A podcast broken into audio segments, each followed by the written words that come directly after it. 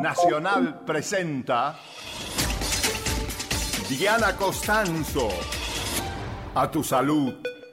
Hay reglas sencillas para el uso de la penicilina. Usarla solo para los microbios que sean vulnerables a ella. Aplicar la dosis indicada y que el tratamiento dure lo suficiente para eliminar la infección. Siguiendo estas reglas, todos quedarán satisfechos, de lo contrario, el resultado será decepcionante. Alexander Fleming, científico británico que descubrió los efectos antibióticos de la penicilina. Bienvenidas, bienvenidos. Esto es A Tu Salud por Radio Nacional. Soy Diana Costanzo y estos son los temas que recorreremos durante una hora aquí, en la radio de todos.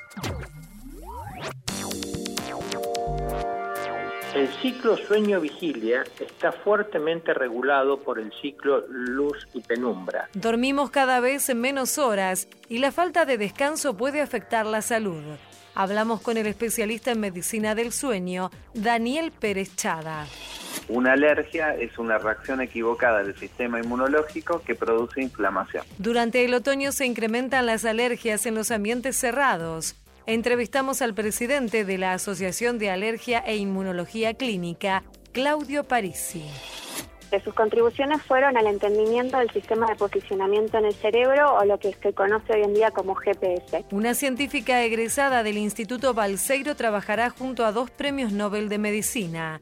Dialogamos con Soledad Gonzalo Cogno. Necesitamos la muestra de carne del animal es el cerdo el que principalmente está en la cadena contaminación de las personas. En la Universidad Nacional funciona un laboratorio de diagnóstico de triquinosis, una enfermedad que se transmite por carne contaminada usada en embutidos o mal cocida.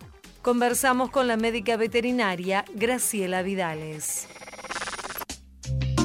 Escuchás a tu salud por Nacional. Dormir profundamente nutre la vida. Ese es el lema que indica la importancia de un buen descanso para nuestra salud. Sin embargo, está comprobado por diversos estudios, dormimos cada vez menos y tal vez el sueño no es de la calidad reparadora que necesitamos para afrontar nuestra vida cotidiana. Vamos a conversar aquí en Radio Nacional con el doctor Daniel Pérez Chada. Él es director de la Clínica del Sueño del Hospital Universitario Austral y ya lo estamos saludando. Hola, Daniel. Daniel, muchas gracias por atendernos. Mi nombre es Diana Costanzo. ¿Cómo le va? Daniel, entonces, por, favor, gracias a usted. Decíamos, eh, Daniel, este tema de que eh, la sociedad en general duerme menos y con menos calidad de sueño. ¿A qué se debe esto? Bueno, esto puede deberse a distintos factores. Claramente el hecho de prolongar artificial e indefinidamente el día con la utilización de la luz eléctrica ha sido el primer paso para eh, restringir las horas de sueño y esto ya llevamos muchísimos años con, con el advenimiento de la luz eléctrica. Pero en los últimos 40 años se ha registrado un incremento de la prolongación del día como consecuencia de la el modelo de sociedad de 24 horas, 7 días a la semana, donde si uno lo mira en forma retrospectiva, los servicios de los que uno disponía en otras épocas eran los servicios de urgencia, los servicios de emergencias médicas, de seguridad, de bomberos, de lo que fuere, y hoy usted tiene una oferta indefinida, eh, prácticamente ilimitada de servicios que se extienden durante el día. Eso le impone al trabajador una carga horaria mayor en horarios donde debiera estar descansando. Y por supuesto, a quien consume ese servicio le da una oferta de acceder a distintos servicios que no son indispensables también durante las 24 horas del día. Mm. Pero más allá de eso, eh, se dan situaciones mucho más serias, como por ejemplo la de los trabajadores en turnos. Este, los trabajadores en turnos están forzados a trabajar en horas de la noche cuando el diseño de nuestro organismo está formado de manera tal que las horas de la noche son para dormir y no para trabajar. Y por supuesto la sociabilización diurna también se ve afectada porque estas personas funcionan a contramano de la sociedad. Claro. En horarios eh, donde deben eh, compa- eh, compartir con la familia, con otros compromisos, con socialización y demás, deben descansar y en la noche deben trabajar. Seguro. Y lo que es peor aún, esto se hace en forma alternativa, semanas, dos semanas y una semana, o una semana y dos semanas de día o de noche, lo cual distorsiona los ritmos habituales del sueño. Ajá. Y en los últimos 10 años hemos incorporado la tecnología más avanzada, digamos, y a la que todos tenemos una cierta, o por la que todos tenemos una cierta atracción, que son las pantallas LED, en teléfonos celulares, en tabletas, en televisores y demás. Y ese acceso de la luz artificial a través de pantalla LED, que tiene una emisión de luz en la banda de los azules, y que la recibimos habitualmente en horas de la noche cuando miramos los mails a última hora o Facebook o cualquier otro entretenimiento u obligación que tengamos, conspira contra la eh, producción de una sustancia que se llama melatonina, que es la que regula los ciclos del sueño. Claro, o sea que hay una relación directa entre la luz, ya sea natural o artificial, y el descanso. El ciclo sueño-vigilia está fuertemente regulado por el ciclo luz y penumbra. Durante las horas del día, nosotros debemos exponernos a la luz solar para inhibir la producción de esta sustancia, de esta hormona que es la melatonina, la cual tiene una tendencia natural a ir aumentando en las últimas partes del día coincidiendo con la penumbra. Nosotros recibimos una carga de luz artificial en las horas en que nuestro organismo se dispone a aumentar la producción de esta hormona para conciliar el sueño, estamos contrarrestando un mecanismo natural. Mm. Incluso esos días que aparecen nublados o grises, a uno también le da más sueño. ¿Esto tiene que ver con que hay menos luz solar, por ejemplo? Bueno, sí, eso está muy bien estudiado en el hemisferio norte, donde los días son más cortos, en los países escandinavos está muy bien estudiado y eso tiene consecuencias sociales, físicas, de convivencia y aún de aumento de tasa, por ejemplo, de suicidios en los periodos de transición de largas noches a largos días. Afortunadamente, y volviendo al tema de las tabletas, en los últimos dos o tres años, las compañías que producen estos equipos han eh, prestado atención a este tema y ahora hay una opción, que es una aplicación o una opción de, de estas pantallas, para eh, atenuar la intensidad de luz automáticamente que uno lo programa a partir, por ejemplo, de las 21.30. Uh -huh. Entonces, la intensidad de luz de la pantalla disminuye automáticamente. Y hay otro, las apneas y también los ronquidos que suelen ser muy perturbadores, bueno, para la persona que los padece y también para quien comparte, por ejemplo, el, el descanso en, en, en, un matrimonio. ¿A qué se deben y cuáles son los riesgos de bueno, estos esto factores? es muy interesante porque hasta aquí estuvimos hablando de personas sanas, que son la gran mayoría de las personas en el universo, digamos, sí. predomina la salud, no la enfermedad. Y ahora pasamos al capítulo de enfermedades con una prevalencia bastante importante en la sociedad que, sin embargo, no son tan bien conocidas. Y la apnea de sueño es un ejemplo típico de una enfermedad que en los varones puede llegar a alcanzar al 10% de la población en edad media de la vida y en las mujeres se estima que entre el 3 y el 5%. Ajá. La apnea de sueño es una enfermedad que se caracteriza por pausas de la respiración durante el sueño y estas pausas producen una serie de acontecimientos en el organismo. La frecuencia cardíaca se altera cuando uno deja de respirar, la presión arterial se modifica, el oxígeno en la sangre se modifica, el anhídrido carbónico tiende a aumentar y esta pausa termina cuando el cerebro se despierta. Si una persona tiene 20 o 30 de estos eventos por hora de sueño, tiene, y por supuesto hay pacientes que tienen 60 y más, eh, tiene un número importante de despertares por cada hora de sueño.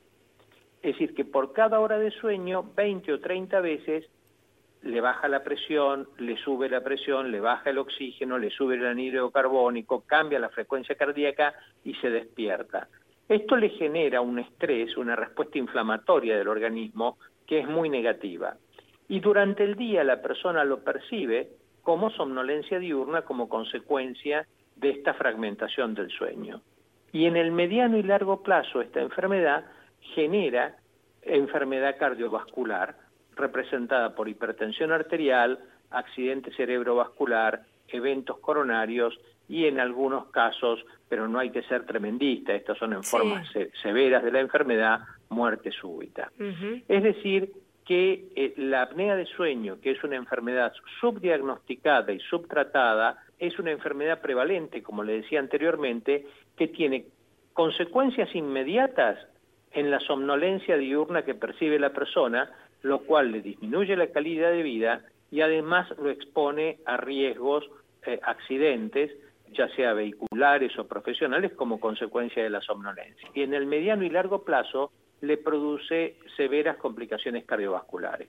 ¿Cómo se, usted nos decía que está subdiagnosticado, cómo se diagnostica y luego cómo se trata la apnea? Bueno, mire, eh, eh, el tema es así. Eh, obviamente que el, el, relato de la persona que comparte la cama o la noche con una persona que padece apnea de sueño es de gran valor. la presencia de ronquido, ronquido habitual de alto tono, con una cadencia de ronquido irregular, y es irregular porque está interrumpido por las pausas, es de gran valor predictivo para sospechar apnea de sueño. Pero no todo el mundo vive acompañado y por consiguiente, si una persona que no duerme acompañado llega a la consulta porque tiene somnolencia diurna, porque tiene hipertensión arterial, porque tiene irritabilidad, porque de pronto eh, se queda dormido en situaciones no deseadas y además esta persona tiene sobrepeso, uno tiene una sospecha clínica importante de apnea de sueño. El diagnóstico se hace midiendo cómo la persona respira durante las horas de sueño con aparatos de distinta complejidad. La descripción clásica es la de la polisomnografía, que es un estudio destinado a evaluar la respiración durante las horas de sueño y mide distintas variables, cómo entra y sale el aire, la fuerza que hace para respirar, cómo cambia la frecuencia cardíaca en cada etapa del sueño y ante la presencia de apneas, qué pasa con el oxígeno en la noche y qué pasa con estos despertares que acompañan a las apneas. Y el tratamiento es muy amplio. Hay personas que resuelven esto durmiendo de costado, bajando de peso, evitando los psicofármacos, evitando el alcohol y las comidas copiosas en la noche y con algunas medidas simples los pacientes con formas leves de apnea del sueño lo resuelven pero hay un muy importante número de pacientes que tienen eh, una forma moderada o severa de la enfermedad donde las acciones médicas deben estar destinadas al control de las apneas. Y el tratamiento más eficaz para controlar las apneas de sueño es el uso de una máscara nasal conectada a un aparato que manda aire a presión. Se llama CEPAP, es muy conocida, muy difundida, y básicamente consiste en una máscara que se aplica contra la nariz y está conectado a un aparato que larga aire a presión. La presión que genera ese aparato es mayor que la fuerza que hace la garganta por cerrarse. Por consiguiente, esa presión que es mayor mantiene la garganta abierta y el aire entra y sale normalmente y los pacientes ya tienen apnea, no tienen fluctuaciones en la presión arterial, la frecuencia cardíaca y la oxigenación, tienen un sueño reparador y ya no tienen somnolencia diurna. Estamos hablando en Radio Nacional con el doctor Daniel Pérez Chada.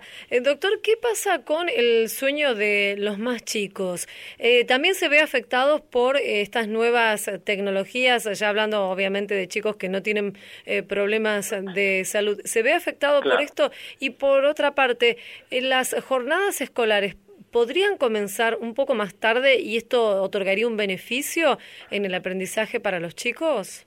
Bueno, son, son puntos muy importantes. El primero es el sueño en los niños y adolescentes. En los niños hasta que comienza la escolaridad no es un problema mayor, el tema es que la escolaridad eh, cada vez comienza más temprano, digamos, los, papás eh, jóvenes trabajan ambos, los chiquitos empiezan a ir al jardín eh, a, los dos años, ¿no? O salita de dos. Y eso le impone al niño y a su familia el despertarse muy temprano en la mañana. Y los chicos están diseñados fisiológicamente para que esta sustancia que yo le mencioné antes, que es la melatonina, comience a disminuir eh, más tardíamente durante la mañana que en los adultos. Por consiguiente, estos chicos están forzados en ir al colegio en un horario donde su fisiología está invitándolos a dormir. Por consiguiente, estos chicos tienen somnolencia en el colegio, se sienten cansados, eh, pueden dormir. Sé que pasen un chiquito de 2, 3, 4 años no es grave, pero cuando los chicos empiezan la edad escolar en primero o segundo grado y tienen esta fuerte presión por dormir, que es normal y natural, obviamente el proceso de aprendizaje se deteriora. Si a usted a esto le suma que el día se prolonga artificialmente y que la tendencia, chiquitos, acompañando el modelo familiar, también se van a dormir más tarde, la reducción de las horas de sueño nocturno de estos chicos se ve comprometida. Mm. Ahora, ¿cuál es la solución? Indudablemente que el modelo teórico ideal sería que comiencen las clases más tarde, más avanzada la mañana. Sí. Pero lo cierto es que en el modelo nuestro esa eh, práctica es virtualmente imposible. Esto sí se hace en países del hemisferio norte y en algunos estados en los Estados Unidos y en algunos lugares. Pero en nuestro modelo social, donde ambos padres trabajan desde temprano y donde los docentes tienen más de un trabajo y deben recorrer varias escuelas en el curso del día, indudablemente modificar el horario de comienzo de las clases, empujándolo un par de horas más adelante, es decir, retrasando el comienzo de la hora, generaría una distorsión de los hábitos familiares y sociales bastante importante. Entonces hay que ser muy cauteloso cuando uno extrapola experiencias de otros países al modelo social donde debe desarrollarlas. Queremos agradecerle, doctor Daniel Pérez Chada, director de la Clínica del Sueño del Hospital Universitario Austral, por esta charla aquí en Radio Nacional. Le mandamos un saludo. Igualmente, muchas gracias a usted por preocuparse por este tema y por la entrevista. Hasta luego. Hasta luego.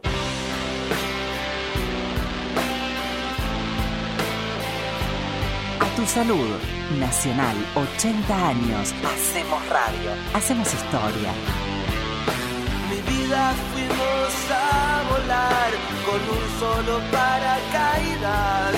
Uno solo va a quedar volando a la deriva. Vivir así no es vivir, esperando y esperando, porque vivir es jugar y yo quiero seguir jugando. Le dije a mi corazón, pero sin pena, no cometas el crimen varón si no vas a cumplir la condena. Quiero vivir dos veces para poder olvidarte. Quiero llevarte conmigo y no voy a ninguna parte. No te preocupes, paloma, hoy no estoy adentro. Tu amor es mi enfermedad, soy un envase vacío. No te preocupes, paloma, no hay pájaros en el nido. Dos ilusiones se irán a volar, pero otras dos han venido.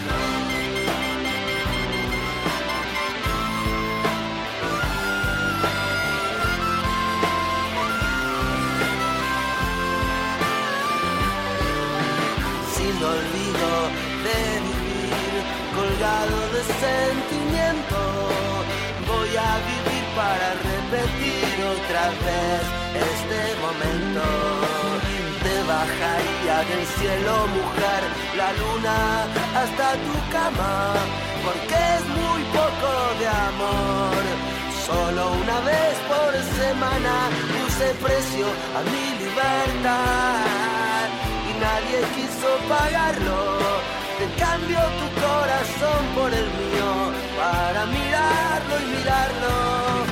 Ambas de gloria, mujer.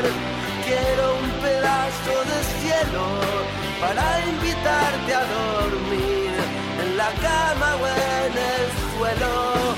Un sacrificio ritual, bien o mal. Yo quiero hacerle a mi estrella sin principio ni final. No puedo vivir Ah.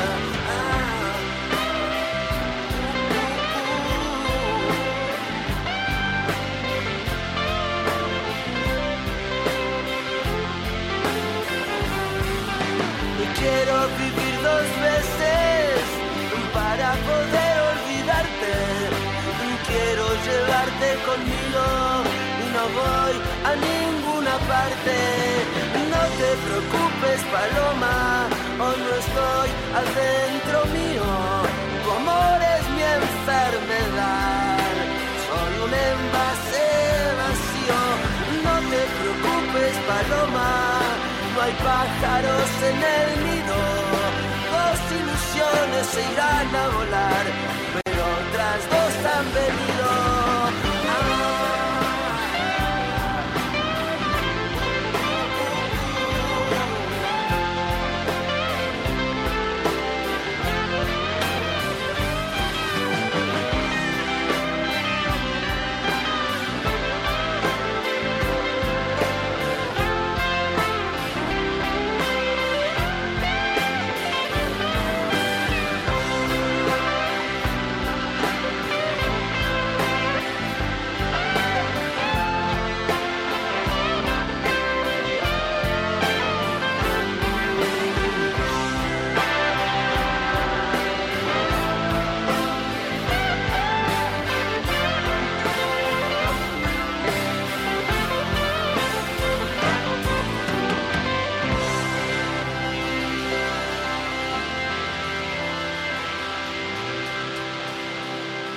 Música en A Tu Salud Paloma, Andrés Calamaro.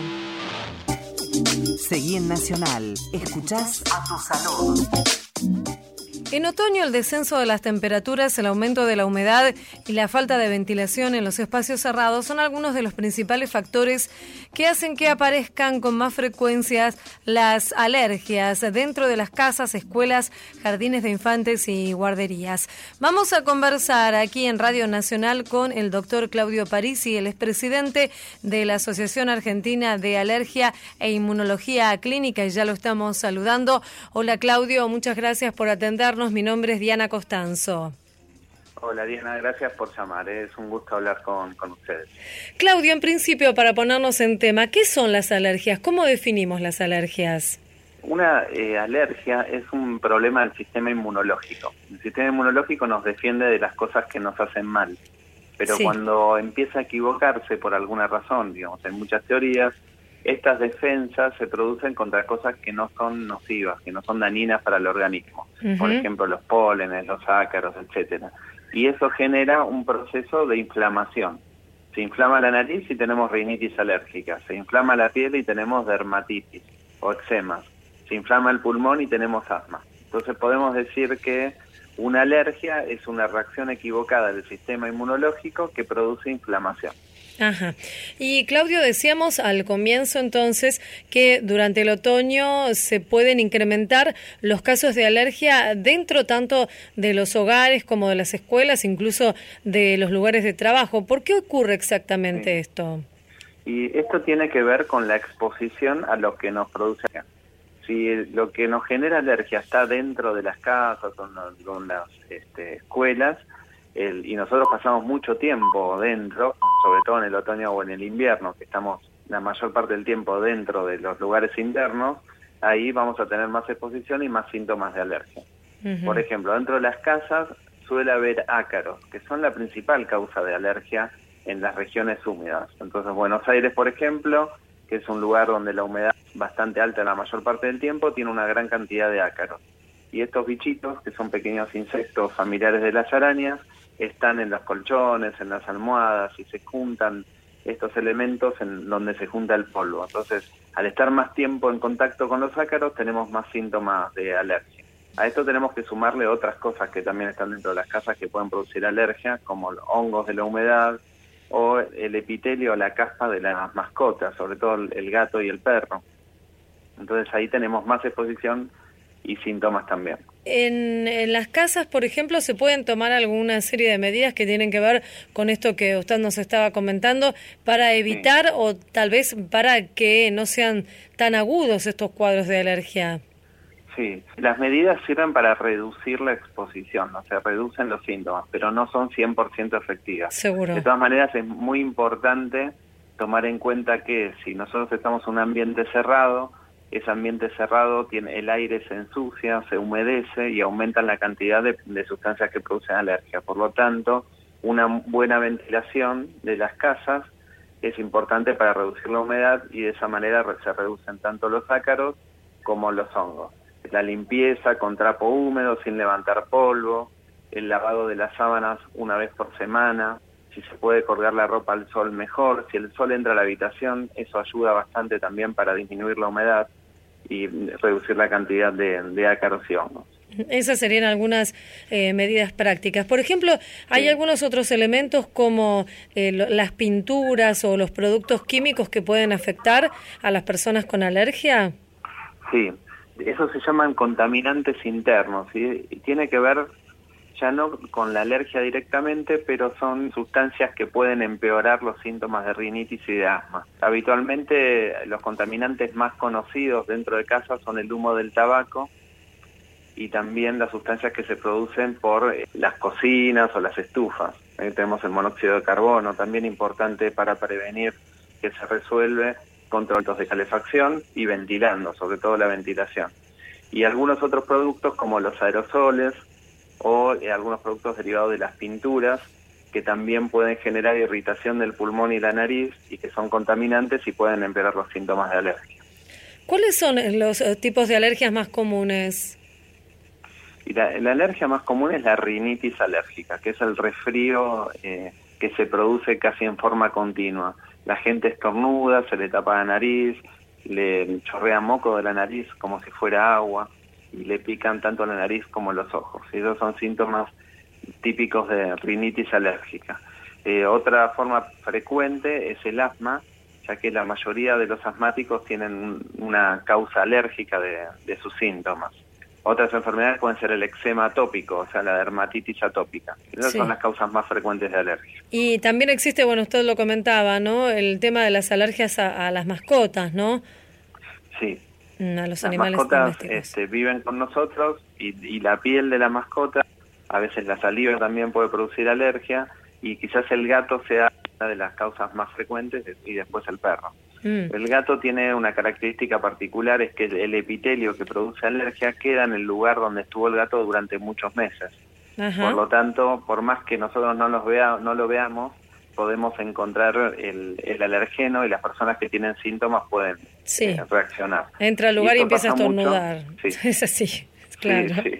Y pasa mucho también con los chicos en el colegio, porque los compañeritos tienen gato y eh, llevan el alergeno en la ropa. Entonces el compañero al lado puede tener síntomas por la ropa del, del compañero. Mm, claro. Lo de las mascotas es bastante complicado porque ningún paciente se deshace de la mascota. Cuando uno le dice lo ideal es que no la tenga, es casi imposible que no tenga la mascota. Entonces lo que le decimos nosotros es bueno que no entre a la habitación, que no suba a la cama tratamos de reducir el contacto. El contacto, seguro. Claudio, finalmente, ¿cuáles son el o los tratamientos indicados para mejorar los estados de alergia?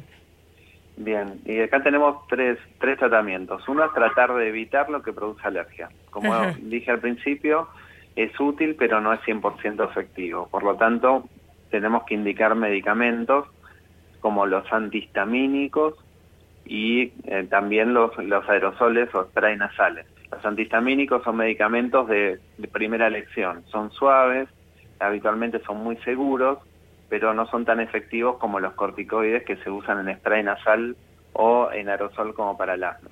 Estos corticoides tienen la característica de ser también medicamentos muy seguros, porque la gente tiene mucho miedo a los corticoides. Sí, sí, muchas veces. En este caso, actúan localmente, las dosis son muy bajas y bueno, una vez que es indicado correctamente, la probabilidad de que haya efectos adversos es muy, es muy baja. Y después tenemos otro tratamiento muy puntual para las alergias, que son las vacunas o inmunoterapia para la alergia, que lo indica el especialista en alergia y que se trata de exponer al paciente a lo que le da alergia a través de gotas sublinguales o, o inyecciones subcutáneas para lograr que el sistema inmune tolere lo que le genera alergia. Queremos agradecerle, doctor Claudio Parisi, presidente de la Asociación Argentina de Alergia e Inmunología Clínica, por esta entrevista, esta charla aquí en Radio Nacional. Le mandamos un saludo. Muchas gracias. Muchas gracias. Hasta, luego. A tu salud. Con Diana Costanzo, por la Radio de Todos. Más del 65% de las personas a las que se les ofreció realizarse el testeo de VIH aceptó la propuesta, según los datos de la campaña Números que Hablan, realizada por la Fundación Huésped junto a laboratorios y centros de salud. Esta campaña consistía en ofrecer la prueba a toda persona que se acercaba a realizarse un análisis de sangre por cualquier otro motivo. Informaban que era gratuito y que no se requería orden médica. En total se ofrecieron 10 1.800 testeos y se llevaron a cabo más de 7.000, por lo que el promedio que se realiza normalmente en estos laboratorios aumentó la demanda en un 270%. El director de la Fundación Huésped, Pedro Can, dijo que esto pone en evidencia que la población se muestra receptiva ante la posibilidad de conocer su serología. Los datos comprueban la importancia de medidas como la última resolución del Ministerio de Salud de ampliar el ofrecimiento del test por parte del personal. La acción fue acompañada por la Dirección Nacional de SIDA, Enfermedades de Transmisión Sexual y Hepatitis Virales. Recordemos que aquí en el país 15 personas adquieren el VIH y 4 mueren a causa del SIDA cada día, muchas veces por no conocer su diagnóstico a tiempo. Se estima que 126.000 personas viven con el virus, pero 30% de ellos lo desconoce. Seguí en Nacional. Escuchás a tu salud. Prendete a la radio. Prendete a Nacional. En Nacional, a tu salud. Con Diana Costanzo. Una joven física recibida en el Instituto Balseiro en Bariloche trabajará con dos premios Nobel en Noruega. Ella se llama Soledad Gonzalo Cogno y se acaba de recibir, como decíamos, de doctora en física. Y estamos en comunicación con ella aquí en Radio Nacional. Hola Soledad, mi nombre es Diana Costanzo. Muchas gracias por atendernos. Hola Diana, muchas gracias a ustedes por el llamado. Bueno, felicitaciones tanto por tu doctorado como por esta oportunidad que se te presenta. ¿Cómo ha sido esto? ¿Cómo ha ocurrido? Bueno, muchas gracias. Eh, esto fue así, yo viajé para un curso a Noruega, este laboratorio en el que voy a trabajar a partir de abril, y ahí me invitaron a que dé una charla, di mi charla sobre la última etapa de mi trabajo de doctorado, y parece que gustó y bueno, después estuvimos intercambiando algunas ideas y me propusieron que haga mi postdoctorado en este laboratorio. Ajá. ¿Y quiénes son estas personas tan importantes, eh, estos premios Nobel que te han dado esta, esta oportunidad o por lo menos que vas a trabajar en el mismo laboratorio, no? Estas personas son eh, Edward y Maybrit Moser y ellos dos, en conjunto con John O'Keefe, ganaron en 2014 el Premio Nobel de Medicina. ¿Y por qué trabajo? ¿Por un GPS, eh, esto que se llamó el GPS interno de, del cerebro? ¿Podés contarnos un poco más de qué se trata? Exactamente, sus contribuciones fueron al entendimiento del sistema de posicionamiento en el cerebro o lo que se conoce hoy en día como GPS. Ellos lo que hicieron fue descubrir dos células, eh, la primera de ellas fue descubierta por John O'Keefe, que se llevó la mitad del premio Nobel, y son células que se encuentran en una región del cerebro que se llama el hipocampo, que tiene un rol muy importante para la formación de, memorias y que son células que se activan en determinados lugares del espacio.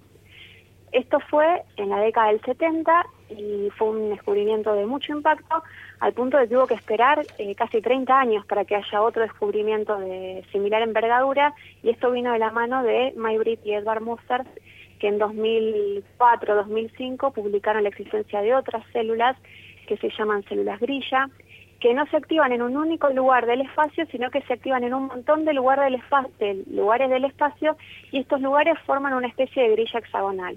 Por eso se las llama células grilla. Entonces, los descubrimientos de la célula de lugar en el hipocampo y de las células grilla en una región que está cerca del hipocampo, que se llama corteza antorrinal, son eh, los descubrimientos que les valieron el premio Nobel. ¿Y cómo tu trabajo está relacionado con este descubrimiento y por qué se te da entonces eh, puntualmente esta posibilidad, además de haber quedado muy conformes con tu exposición, como contabas? Bueno, yo trabajo también estudiando el hipocampo y la, y la corteza antorrinal, estas dos regiones, y en particular el, el punto en común, si se quiere, es que yo estudio datos que fueron medidos en este laboratorio, que no fueron medidos por mí, sino que fueron medidos por un colaborador nuestro, que es Emilio Kropp, que es un actual investigador del Instituto Leluar, que hizo su etapa de doctorado con ellos hace unos años. Él me dio unos datos muy lindos que después me pasó a mí para que, para que analice y entonces lo que estábamos viendo es un poco seguir con esta misma idea de trabajo, ver cómo las señales de la corteza entornal y del hipocampo pueden posibilitar la navegación en el espacio, es decir, que uno se pueda orientar en el espacio, pueda calcular distancias, pueda desplazarse. ¿Y qué significa para vos esta oportunidad que te dan allí en Noruega?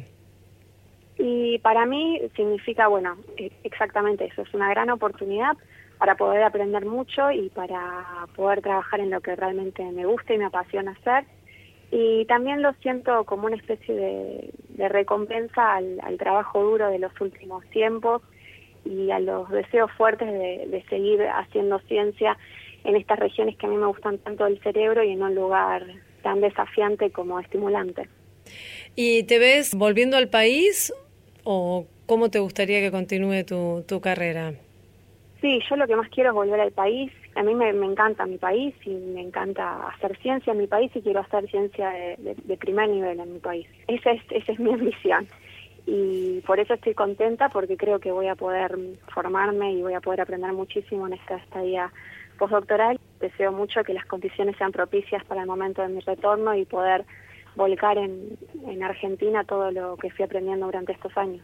Claro, y has aprendido en una institución que es pública y gratuita como lo es el Instituto Balseiro en Bariloche, ¿cierto? Exactamente, sí, la verdad mm. que fue un privilegio poder estudiar ahí. ¿Te vas a trasladar, sin ser indiscreta, claro, con tu familia? ¿Cómo va a ser esto de, de viajar a Noruega e instalarte allí? Me voy con mi marido, yo no tengo hijos por el momento, así que nos vamos los dos y bueno, vamos a, a ver qué pasa, a ver cómo, cómo sigue todo. Queremos agradecerte desde aquí, desde Radio Nacional, y desearte mucho éxito. Soledad Gonzalo Cogno, doctora en física, quien va a viajar entonces a trabajar allí en Noruega junto con dos premios Nobel en medicina. Te mandamos un saludo. Gracias. Bueno, muchas gracias a ustedes. Hasta, luego. A tu salud. Nacional, 80 años. Hacemos radio. Hacemos historia. Quiero tus ojos al manantial que me lleva. Quiero tus venas donde la sangre reposa. Como una rosa te brindo mi surco abierto. Toma mi cuerpo, dale tus alas hermosas. Quiéreme mucho por si mañana estoy sentada en el cielo. Ámame tanto como te quepa en la vida. En este canto de cielo, trigo y semilla. Pero quiéreme mucho por si mañana no vuelvo. Quiéreme ahora que estoy sentada en el cielo.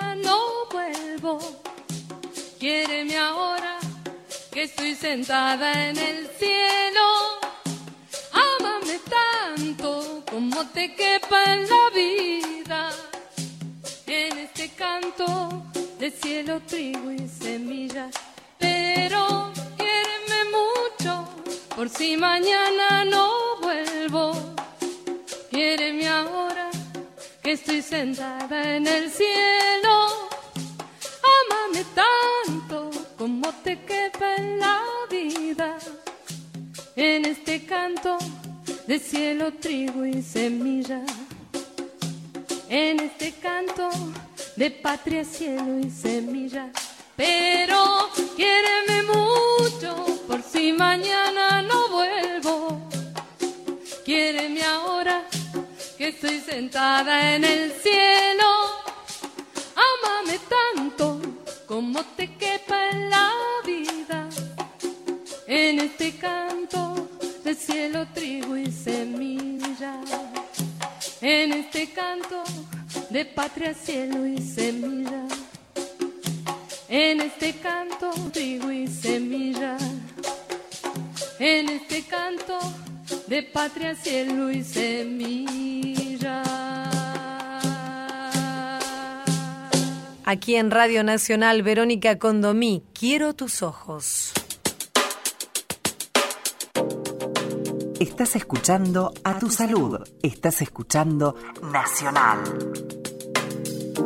El Laboratorio de Diagnóstico de Triquinosis en la Universidad Nacional de Luján ya se encuentra en funcionamiento y trabajan en conjunto junto con la municipalidad local y también el INTA. Vamos a conversar aquí en Radio Nacional con la médica veterinaria Graciela Vidalex, quien es directora de este proyecto. Ya la estamos saludando. Hola Graciela, muchas gracias por atender a Radio Nacional. ¿Qué tal, Diana? ¿Cómo te va? Realmente es un orgullo para nosotros poder charlar con ustedes y comentar el pequeño grano de arena con el cual colaboramos para el diagnóstico y la prevención de la enfermedad en lo que es el partido de Luján. Eh, fundamentalmente, si bien también prestamos el laboratorio, el- la técnica de diagnóstico gratuita eh, a todos los eh, productores, pequeños productores del entorno, del área de influencia de la universidad. Seguro. Graciela, para que la gente recuerde, usted sabe que Radio Nacional llega a todo el país para ponernos en tema acerca de qué es la triquinosis, cómo se produce, cómo afecta a los animales, a los cerdos en particular, y cómo afecta a las personas que pueden consumir los productos derivados de estos animales. La triquinosis es una enfermedad eh, parasitaria, zoonótica y endémica, o sea que está en nuestro país en una proporción muy importante. Es producida por un parásito cuyo ciclo del parásito lo realiza completamente adentro del individuo, o sea que no tenemos parásito libre en el medio ambiente. Con lo cual, la única manera de poder diagnosticarlo para no consumir la forma intermedia del parásito es post-mortem y haciendo un análisis, que es un análisis, es una prueba internacional, que es la prueba de digestión artificial. Entonces, se adquiere el parásito por el consumo de carne que esté mal cocida o embutidos frescos contaminados. Entonces, al ser una enfermedad endémica y al tener nosotros en nuestro país el hábito de las faenas domiciliarias para eh, hacernos los salames, las bondiolas, lo que tenemos que hacer cuando no se adquiere carne de cerdo para poder elaborar estos productos caseros es mandar a analizar la muestra a un laboratorio privado. Cuando nosotros compramos carne para hacer los embutidos, ya por supuesto se enasa los frigoríficos, ya está garantizada la inocuidad. Claro, es algo, digamos, que no se ve a simple vista. No, se no necesita un vista. análisis. Se necesita un análisis y este análisis es post-mortem, o sea, necesitamos la muestra de carne del animal. Es el cerdo el que principalmente está en la cadena contaminación de las personas, pero hay un ciclo de la enfermedad que se da en lo que nosotros llamamos un ciclo salvaje, que es en pumas, en jabalíes, en roedores, y hoy en día también esas carnes que se dan, que se adquieren a partir de la caza que está avanzando cada vez más como, como deporte, digamos, Mm. entre comillas, Sí, lamentablemente. eh, también, sí, también hay que mandar a analizar. Mucha gente eh, y casos y brotes hubo a partir de consumo de carne de jabalí, ¿eh? Mm. el hábito de hacerse el salame del jabalí o de comer el puma en la parrilla sin una cocción suficiente y sin analizar. También hubo brotes, casos en Patagonia. Claro, si la carne se Eh, cocina, desaparece. Sí, pero no nos tenemos que confiar en eso porque nunca nadie sabe cuál es la temperatura probada en condiciones experimentales. No, no, no, no. Claro, seguro, seguro, se entiende. A partir de, esta situación que, que, usted nos relata, a partir de la presencia de esta zoonosis aquí, como usted dice, de manera endémica, en el país han armado, han conformado este laboratorio junto con el INTA y la Municipalidad de Luján. ¿Cómo es que se trabaja allí en esta dependencia? Bueno, nosotros tenemos el laboratorio en la universidad y en donde tenemos varias patas. Tenemos no solamente el laboratorio en sí, esperando que nos lleguen las muestras, sino que a través de la municipalidad con su función protectiva, a través del INTA, los técnicos del INTA, que por cercanía, además está la especialidad de que, o el director del INTA y muchos integrantes y muchos agrónomos fueron alumnos nuestros, yo soy responsable de producción porcina en la carrera de agronomía. Entonces tenemos un ámbito laboral muy cordial, por lo cual no existe recelo y por lo cual nos movemos cada uno de una manera coordinada en la pata que nos corresponde. Yo soy la directora del laboratorio, estoy registrada ante el Ministerio de Agroindustria junto con la doctora Patricia Echar y el doctor Raúl Cerrota para el análisis de las muestras, coordinamos todas las acciones de los chicos, escuelas rurales, eh, salas periféricas de salud, haciendo la difusión y llevando nuestros papelitos donde nos invitan charlas, o sea que somos un grupo importante y cada uno lo suyo con la consigna de que la prevención y la información es la más importante. Entonces, de eso estamos orgullosos, porque no somos más un laboratorio, ¿eh? que esperamos ahora, después, cuando reiniciemos las actividades, empezar a charlar para ver en qué ámbito más arriba que el local podemos llegar a ser útiles a nivel nación, a nivel provincia, pues realmente estamos mm, orgullosos de cómo nos movemos a nivel prevención. Sí, eh, y esto, Graciela, en cuanto al, no le pregunté, sé que usted obviamente no, no es médica clínica, pero digo, en la persona, ¿qué síntomas provoca la, la triquinosis cuando consume esta carne?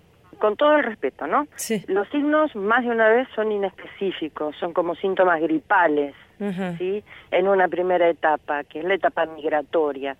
Hay una etapa que es la etapa en donde ya la larva está migrando hacia los músculos periféricos, músculos diafragmáticos fundamentalmente, músculos palpebrales, una sintomatología de inflamación de los párpados, de agotamiento, dolores musculares, todo dependiendo de la cantidad de larvas que se ingieren, que están migrando en esta etapa migratoria de la intestinal, migrando a través de las vías linfáticas sanguíneas penetrando a los músculos, entonces a veces son inespecíficos. Pero lo que es importante para el médico es lo que se llama la anamnesis, o sea, las preguntas. ¿Comieron algo? ¿Hay más familiares enfermos? Y lo que es fundamental, ¿dónde, qué comió? ¿Sí? ¿Y dónde lo compró? Porque con más de una vez vemos puestos de venta de embutidos frescos, los compramos porque tienen la palabra casero, pensamos que son más sanos, y en realidad escapan a eh, todo tipo de control claro, sanitario. Claro, ¿eh? seguro, sí, sí, sí. Eh, se hacen faenas clandestinas y se elaboran y se venden. Mm. Y Graciela, ¿qué información deben tener los productores, los pequeños productores o los productores familiares para evitar la triquinosis? Más allá, digo, del análisis de la carne, preventivamente. preventivamente lo único y lo más importante es analizar. O sea, nosotros no, o sea, quien fiscaliza una comercialización correcta son los frigoríficos porque tienen los laboratorios habilitados por SENASA. Pero no podemos tratar de ignorar los hábitos que tenemos los argentinos de lo que te decía, las faenas para autoconsumo. Sí. Entonces, lo importante es que cuando nosotros sabemos que alguien va a elaborar sus propios chacinados para autoconsumo, para convidar a sus familiares, es mandar a analizar un pedacito de carne, que generalmente son los pilares del diafragma, que es esa parte carnosa que llamamos entrañita, tomar 100 gramos y mandar a analizar.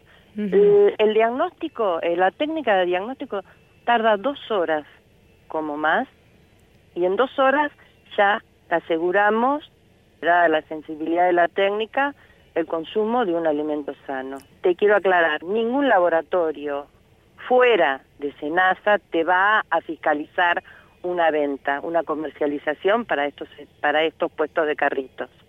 Claro.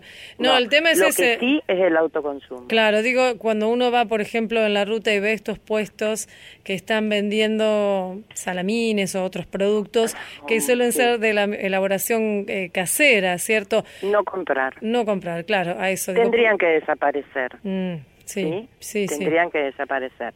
Entonces, el pequeño, nosotros movemos con el pequeño productor que hace su faena para autoconsumo. ¿Eh? Mm. a nivel de educación de las escuelas, a nivel de escuelas rurales, centros periféricos de salud y charlas, charlas y charlas. Queremos agradecerle, Graciela, Graciela Vidales, directora entonces de este laboratorio de diagnóstico de triquinosis en la Universidad de Luján, por su entrevista, ¿sí? Bueno, muchísimas gracias. Muy amable, hasta luego. Le mandamos un por saludo. Por favor, adiós. Una salud. En Nacional estás escuchando a tu salud. La modificación de los hábitos de vida a largo plazo es una conducta decisiva para disminuir el riesgo cardiovascular y es más importante que las dietas con restricción de calorías o de sal como única medida.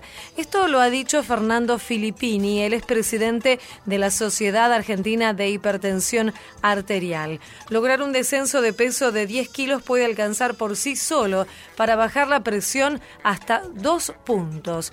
Sin embargo, promover un cambio en el estilo de vida y ayudar al paciente a sostenerlo es una tarea mucho más compleja que hacer indicaciones sobre una alimentación correcta y además aconsejarle a la gente que haga ejercicio. La hipertensión arterial afecta al 30% de la población adulta y está presente en el 80% de los casos de muertes por enfermedades cardiovasculares. Es la principal causa de ACV, accidentes cerebrovasculares. Es una enfermedad silenciosa, asintomática y letal si no se la trata. Solo puede ser detectada mediante el control de la presión arterial. La dieta aconsejada por los especialistas es similar a la conocida como mediterránea, rica en frutas y vegetales y baja en grasas.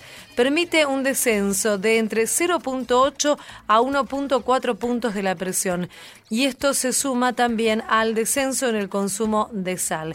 También debe reducirse la ingesta de bebidas alcohólicas. Además, dejar de fumar es una de las medidas más eficaces para las personas hipertensas.